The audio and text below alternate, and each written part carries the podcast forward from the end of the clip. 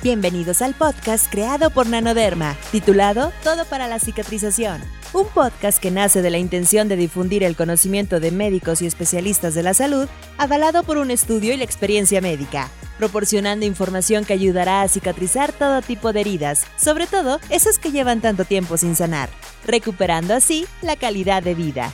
Es importante que para su aplicación consulte previamente a su médico. Iniciamos. El día de hoy en nuestro noveno episodio nos acompaña el doctor Gerardo Gil Loaiza, quien nos hará favor de responder las preguntas realizadas por los profesionales de la salud. Doctor Gerardo Gil, ¿hay alguna herida en la que esté contraindicado el uso de nanoderma? Sí, eh, está contraindicado en heridas que, tienen una, una, bolsa, ¿no? Lo que llamamos este, las conejeras, los que tienen un área de que se deposita, porque es un producto que atrae agua y atrae a las proteínas. Entonces, si nosotros ponemos este producto en un espacio que va a estar cerrado, en el que no va a salir de ahí, va a traer más líquido a esa zona, ocasionando un caldo de cultivo. Entonces, hay que tener mucho cuidado con eso. Lo ideal es que no tengan, no sean heridas que tengan fondos de saco. Los fondos de saco prácticamente nos van a complicar el uso de nanoderma. Eh, ahí sí vamos a tener que estarlo este, limpiando todos los días. Y bueno, entonces la función de nanoderma como tal de mantener más tiempo, más horas seca la herida para favorecer la acidificación, la vamos a perder. Entonces, si en fondos de saco no se aconseja, está contraindicado porque no vas a ver el resultado. O sea, simplemente se te va a estancar o se te va a contaminar. ¿Nos puede explicar si se debe hacer el uso de la debridación? ¿Y cuánto es el tiempo máximo que puede estar aplicado antes de volver a realizar la curación? Lo puedes aplicar en los dos momentos, pero lo ideal es o sea, debridar, es lo, lo ideal, para que retiremos todo el tejido necrótico que se pudo haber generado y obviamente favorecer que empiece nuevamente ese exudado seroso y pueda ser atraído eh, por, la, por el producto nanoderma, manteniendo el pH de la herida. Eh, si no cierra esa herida, ese pH está alterado, está muy alcalino. Lo ideal es lavar con, con este jaboncito ácido. Eh, la mayor parte de los jabones quirúrgicos son ácidos, entonces puedes utilizar de estos.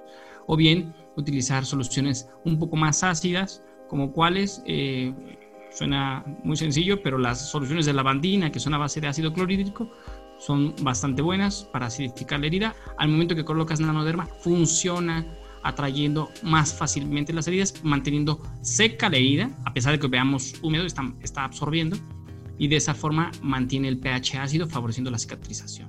El tiempo máximo que, se tiene reportado, no solo para esta ceolita, sino para otras ceolitas, es el tiempo que, que, nos va a marcar, ya les había comentado que esto es algo dinámico, el tiempo nos lo va a marcar la saturación de la ceolita. ¿Cómo sabemos que está saturada? Porque empieza a perder, ya no, ya no está absorbiendo, ya no se encuentra seca, empieza a mojarnos la gasa que ponemos encima y eso hace que, que empiece a perder, eso nos marca el tiempo.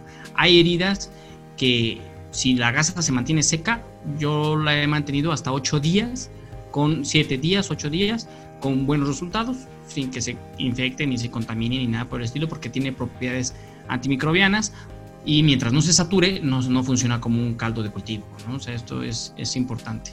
Y obviamente, previo lavado ¿no? de la herida. Pero en general, este, se puede mantener 7, 8 días, pero lo, la limitante es la saturación de la ceolita. Doctor Gerardo Gil, una inquietud muy frecuente por parte de los profesionales de la salud es si se puede utilizar nanoderma en pie diabético.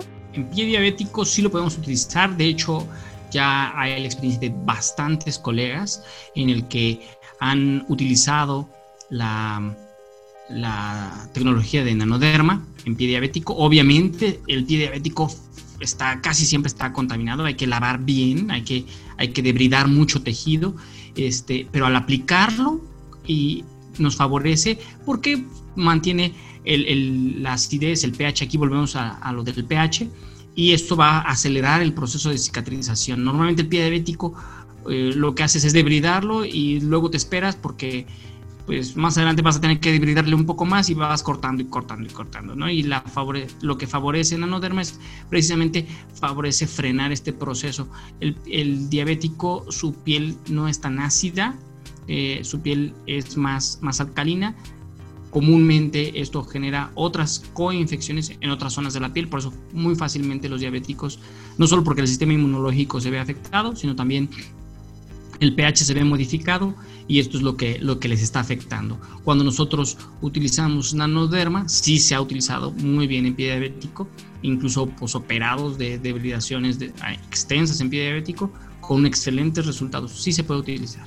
Cuéntenos, doctor Gerardo Gil, con base a su experiencia utilizando nanoderma con sus pacientes, ¿arde al aplicarlo? ¿Y cuando el polvo está demasiado mojado, hay que quitarlo y poner más?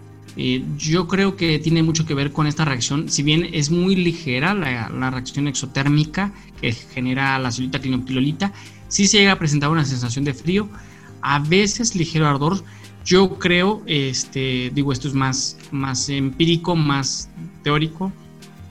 Al tener, a estar embebido al 1% en un extracto etanólico de eh, hirsutísima, esto nos genera ese intercambio iónico y obviamente esa pequeña cantidad de etanol este, pudiera hacer alguna reacción. No lo ha reportado la mayoría de los pacientes. Realmente han sido mínima la cantidad de pacientes que dicen mm, me arde un poquito o siento frío. Esa es la característica.